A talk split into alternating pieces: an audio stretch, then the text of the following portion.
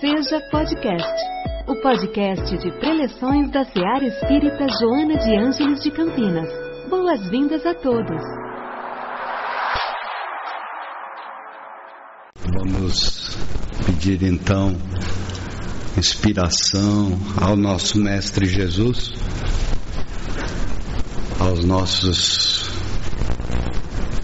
irmãos desencarnados e vamos refletir um pouco sobre o significado da nossa vida. O que é que nós estamos fazendo aqui, não é? Eu vou eu vou iniciar esse capítulo que é o ante o dever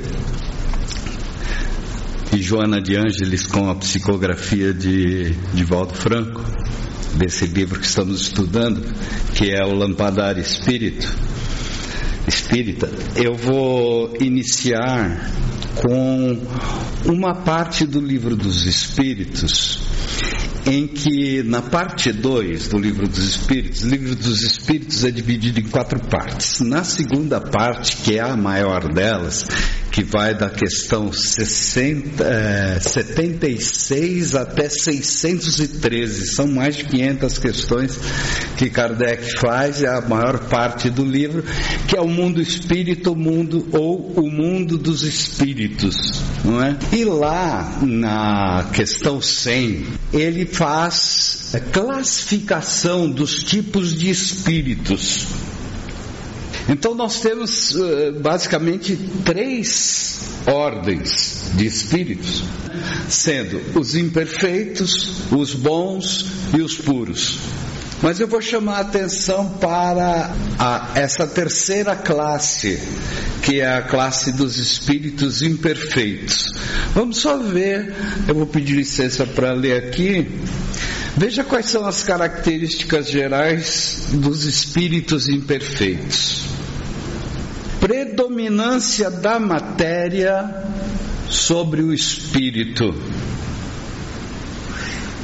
propensão ao mal, ignorância, orgulho, egoísmo e todas as más paixões que são suas consequências. Reprise ignorância, orgulho, egoísmo e todas as más paixões. Eles têm a intuição de Deus, mas não o compreendem. Nem todos esses espíritos inferiores, nem todos são essencialmente maus. Entre alguns, há mais leviandade, inconsequência e malícia do que verdadeira maldade. Alguns não fazem o bem e não fazem o mal, não fazem nem o bem nem o mal. Mas apenas pelo fato de não fazerem o bem já demonstram a sua inferioridade. Outros, ao contrário, têm prazer, se comprazem no mal e ficam satisfeitos quando encontram a ocasião de fazer o mal. Podem aliar a inteligência à maldade ou aliar a inteligência à malícia. Mas qualquer que seja seu desenvolvimento intelectual, suas ideias são sempre pouco elevadas e os seus sentimentos mais ou menos inferiores. Então veja aqui, a doutrina dos espíritos trata dos espíritos. Há espíritos encarnados e espíritos desencarnados. Então, quando a gente pega essa classificação aqui do livro dos espíritos sobre os espíritos inferiores, e com essas características que a gente leu aqui, você acha que são só os desencarnados? Ou essa atmosfera, ou esse tipo de padrão de conduta? De ter uma valorização muito maior da matéria do que do espírito, e ele começa por aí, não é? Essa propensão ao mal, a ignorância, orgulho, egoísmo, é uma coisa só de desencarnado? Ou a gente sente isso no cotidiano? Sente ou não? O que, é que vocês acham? Não é isso? Esse é o mundo que nós vivemos. Então, quando a gente diz assim, é o um mundo de expiação e provas, está aqui. Depois que a gente vê essa classificação toda, essa caracterização que o, os espíritos dão para os espíritos inferiores, a gente se surpreende com o que acontece em Brasília. A gente se surpreende de ver, saber, ah, as pessoas ligam para você e dizem assim, pai, me ajuda e tal, e ela está te dando um golpe para tomar o seu dinheiro. A gente se surpreende com isso? Claro que não. E é nesse mundo que nós vivemos. É nesse se a gente está aqui é porque parte dessas imperfeições nós também as temos. Quando, quando a gente pensa assim, puxa vida, né? Que a gente começa a estudar um pouco, ler um livro como Paulo e Estevão e ver aquela transformação que Paulo de Tarso teve desde lá, no momento em que ele tem aquele contato com Jesus até o momento em que ele, que ele é sacrificado em Roma, a gente vê o padrão de elevação desse espírito diz que maravilha.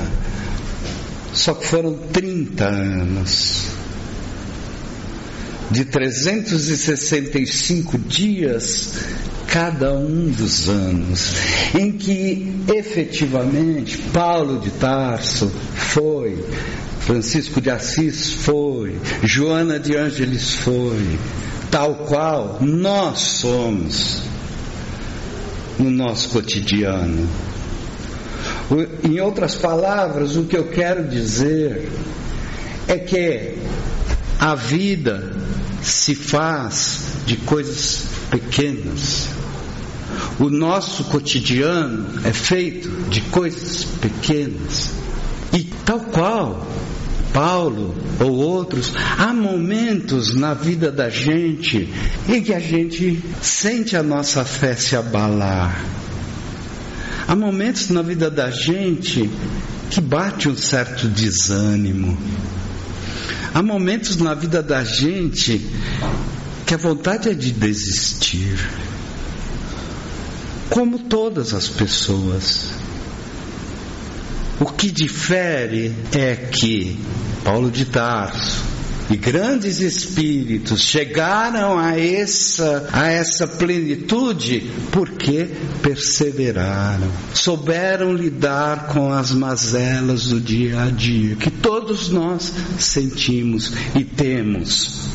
Nesse texto da Joana, eu estou dizendo isso das coisas pequenas, porque nesse texto da Joana, vejam uma passagenzinha que ela diz assim: considera, ó, considera que os valores insignificantes, valores insignificantes, segundo a experiência de muitos, realizam obras reais na construção da vida. Ou seja, de que é feita a vida, de pequenas coisas. Ela dá um exemplo. A grande, a maior das sinfonias, a mais brilhante das sinfonias, é constituída de apenas sete notas. Os discursos mais brilhantes são feitos apenas de um conjunto de letras do alfabeto. Então, às vezes, a gente acha que a nossa mudança será feita de forma meio mágica, que é, Paulo de Tarso se tornou Paulo de Tarso de uma maneira meio mágica. E para isso, então, eu tenho que ter um contato com a divindade. Essa relação que por séculos, séculos e mais séculos nos ensinaram que há um tempo e um lugar para nós encontrarmos com Deus. Há um tempo e um lugar para encontrarmos com Deus e termos acesso então ao Evangelho de Jesus. É assim, há séculos. Por exemplo, então eu vou ao culto, ou vou à missa, ou venho à casa espírita, e aí eu ouço o Evangelho e tomo minha água fluidificada, tomo um passe e vou embora. Por séculos foi assim. E o que nos chama a atenção a Joana nesse sentido é que o qual é o nosso desafio? Qual é o grande convite? É vivermos cotidianamente, aprendermos a viver cotidianamente o Evangelho de Jesus. Esse é o nosso grande ensinamento. Essa é a grande lição que o Espiritismo nos trouxe. Ele tirou a sacralidade dos lugares. Não há lugares sacros. Não há lugares santos. Os lugares santos são aqueles que nós tornarmos santos. Porque Deus está em nós. Jesus ensinou isso de várias formas. Por exemplo, tem uma passagem em João que é sobre a mulher samaritana. Jesus voltava de Jerusalém e ele, ele havia dois caminhos, um que era pela, pela margem do Rio Jordão e outro que era por dentro pela Samaria. Jesus sempre preferia passar pela Samaria, muito embora sendo judeu e que havia uma rivalidade muito grande entre os samaritanos e os judeus. E, e, o pessoal é, da Judéia. Muito bem, havia essa rivalidade. E há essa passagem, essa é uma passagem muito conhecida. Os discípulos tinham ido comprar comida e ele ficou só lá naquele poço de Jacó, com onde veio a mulher samaritana, e ele disse assim: Me dá de beber. E aí eles conversaram, e a mulher samaritana, então, diz o seguinte: ela diz assim, para ele tirar uma dúvida: por quê? Onde eu devo adorar a Deus? Os judeus diziam que lugar de adoração de Deus e fazer o sacrifício que qualquer judeu tinha que visitar pelo menos três vezes por ano era o templo em Jerusalém, no Monte Sião. Lá era o lugar de encontrar com Deus, levar os sacrifícios e pelo menos três vezes por ano. Pelo menos. Mas esse era o lugar. Deus estava lá. E os samaritanos tinham também o seu monte Gerizim, onde havia um templo que foi destruído, mas eles continuam até hoje na região da Samaria. Esse templo, esse, esse monte é visitado e é considerado um lugar sagrado. Ela diz: os samaritanos dizem que é aqui e os judeus dizem que é lá. Onde é? A resposta de Jesus é maravilhosa. Ele diz assim: os verdadeiros adoradores adorarão ao Pai em espírito, em verdade. São esses os, adoradores que o Pai procura. Ou seja, depois em Mateus há uma outra passagem que essa é muito conhecida, que ele diz assim: a fé remove montanhas.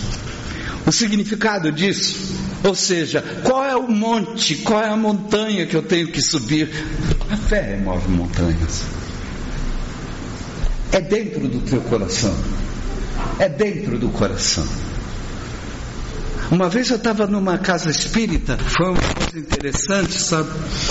Eu estava numa casa espírita e aí eu me lembro que, que o pessoal conversava um pouco antes e tal, fazia até parte do, do, do, do processo, era uma casa pequena, assim, poucos frequentadores, e o, um dos dirigentes da casa disse para um dos frequentadores: Olha, quando você estiver se sentindo depressivo, se sentindo mal, faz uma mentalização que você está aqui.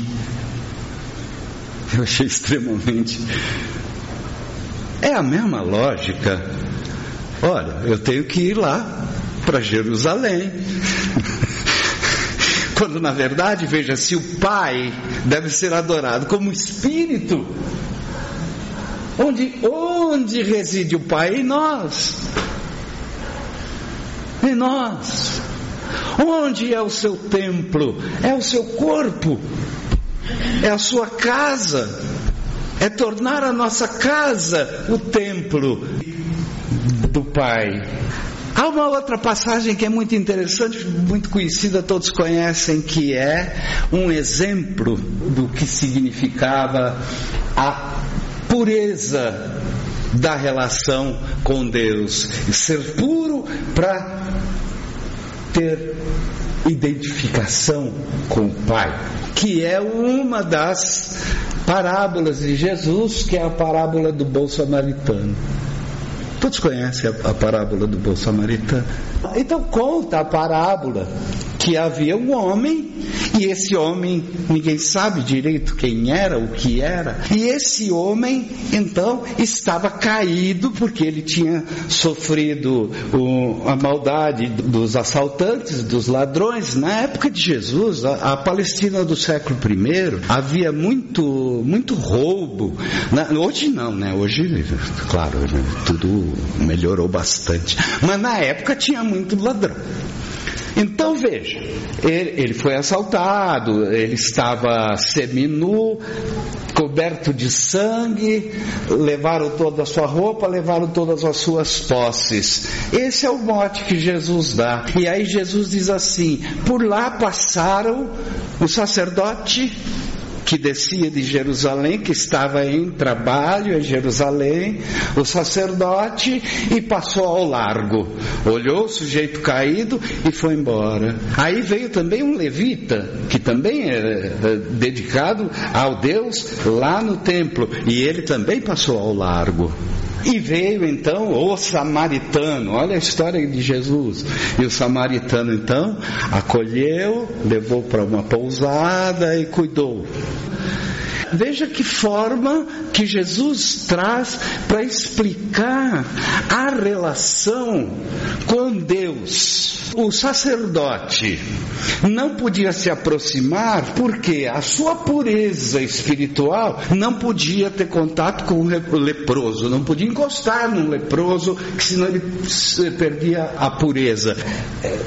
Sangue, o contato com sangue, também não. O contato com cadáver, muito menos. Por isso é que os sepulcros, as tumbas, os túmulos eram pintados de branco. Não, não tem aquela frase do túmulos caiados que era para passar a pelo menos três côvados, que era a medida da época, que mais ou menos dois metros, passar ao largo. Então, é uma, essa parábola ela é muito interessante porque aqueles que representavam Deus conseguiram não demonstrar o mínimo de amor por aquele irmão que estava caído. Primeiro, egoísmo. Segundo, uma ideia de pureza. Mas nada de religiosidade. Quem vai socorrê-lo? Aquele que era considerado um herege. E Jesus cansa de dar exemplo. Chegar perto de um gentil, muito menos, porque quem era o gentil? Era todo aquele que não era judeu, que não pertencia à religião judaica. E Jesus faz o que? Vai jantar na casa do cobrador de imposto, um publicano que era a classe mais odiada. Vê em Maria Madalena uma das maiores, dos maiores espíritos que o cristianismo conheceu. Então veja uma, uma coisa interessante que o, o, nessa parábola do bom samaritano, quando o samaritano acode essa pessoa que a gente nunca sabe quem era, quando ele acode, o que é como que ele trata num primeiro momento? azeite e vinho. Essa é uma passagem. Que era exatamente a forma como os sacerdotes abriam os trabalhos no templo. Como que a demonstrar que o verdadeiro templo é o nosso corpo. Porque Deus reside em nós. E esse é caminho. Quando Jesus diz, eu sou o caminho, e eu sempre acho que ele disse, da verdade e da vida, quando Jesus nos alerta para isso, qual é o caminho? É o Evangelho de Jesus. E como o Espiritismo deixa isso claro para nós? O Espiritismo deixa claro no livro 3 da, do, do livro dos Espíritos, que são as leis morais as leis morais, que é desdobrado no Evangelho segundo o Espiritismo. Então veja uma coisa aqui, na, na questão 614, Kardec pergunta aos espíritos superiores: o que se deve entender por lei natural? Aí ele diz assim: lei natural é a lei de Deus. Ou seja, tudo absolutamente tudo, moral ou físico, obedece às leis de Deus. É a única verdadeira para a felicidade do homem. Ela indica o que deve ou não fazer. E ele, o ser humano, é infeliz somente quando dela se afasta. Então nós temos a rota de viagem, nós temos o caminho, nós temos uma rota deixada. Dez, dez. Kardec pergunta assim: o que é que vocês pensam da divisão? Ele faz uma divisão. E é nesse momento que o Espiritismo encontra com o Evangelho de Jesus as leis, adoração. Adoração. Adorar não é ficar elogiando Deus, Deus não precisa de elogio. Adorar é ter a certeza que Deus mora em nós e que a nossa consciência vai nos punir se a nossa adoração, nossa relação com Deus tiver um sentido, uma intenção que fuja a amor, caridade ou justiça. Justiça, amor e caridade. Porque o julgamento se dá não pelos, pelos atos, mas pela intenção dos atos. Adoração, trabalho. Trabalho. Veja que são coisas do nosso cotidiano e que as relações de trabalho são relações que às vezes são enlouquecedoras. Por quê? Principalmente, nós não temos reconhecimento. E o reconhecimento é muito mais importante do que o salário. O salário é básico, mas potencialmente o salário tem mais chance de desestimular, de desmotivar do que de motivar, diferente do reconhecimento. Mas há uma lei que é do trabalho. E esse é o nosso desafio. Apesar de passar tudo que eu passo, o meu trabalho será coerente com aquilo que o meu progresso espera. É difícil? É. Reprodução, conservação, destruição. Veja que nós temos que destruir em nós aquilo que nos torna infelizes. É impossível nascer um homem novo sem destruir o homem velho. Lei de sociedade. A, di, a, grande dificuldade da relação. Como é difícil a convivência. Como é difícil a convivência. E aí Jesus diz assim: você tem que amar os inimigos, é, tem que amar. Mas não consigo, não consigo. mas tem que amar. Por que a gente não consegue? Porque é, é sempre aquela ideia que a gente tem de amar, ter em relação ao inimigo o afeto, o amor que a gente tem por, pelas pessoas que a gente ama. Mas não foi isso que Jesus disse. Jesus disse assim: benevolência, indulgência e perdão. Ou seja, desejar o bem, ser bom. Mesmo com quem me faz mal, a vida se encarrega dele. Benevolência, indulgência, ou seja, entender que as pessoas são como são. Seja tolerante. A gente vive num, num mundo cheio desses espíritos que a gente falou aqui, inclusive nós cheio de espírito imperfeito e fica esperando que as pessoas tenham conduta de espírito puro? Claro que não. Indulgência e perdão. Não guardar mágoa, sabe? Perdoa. Perdoa. A vida se encarrega. Depois, lei de sociedade, lei de progresso. Espíritas, Kardec. Primeiro mandamento: amai-vos. Segundo, instruí-vos.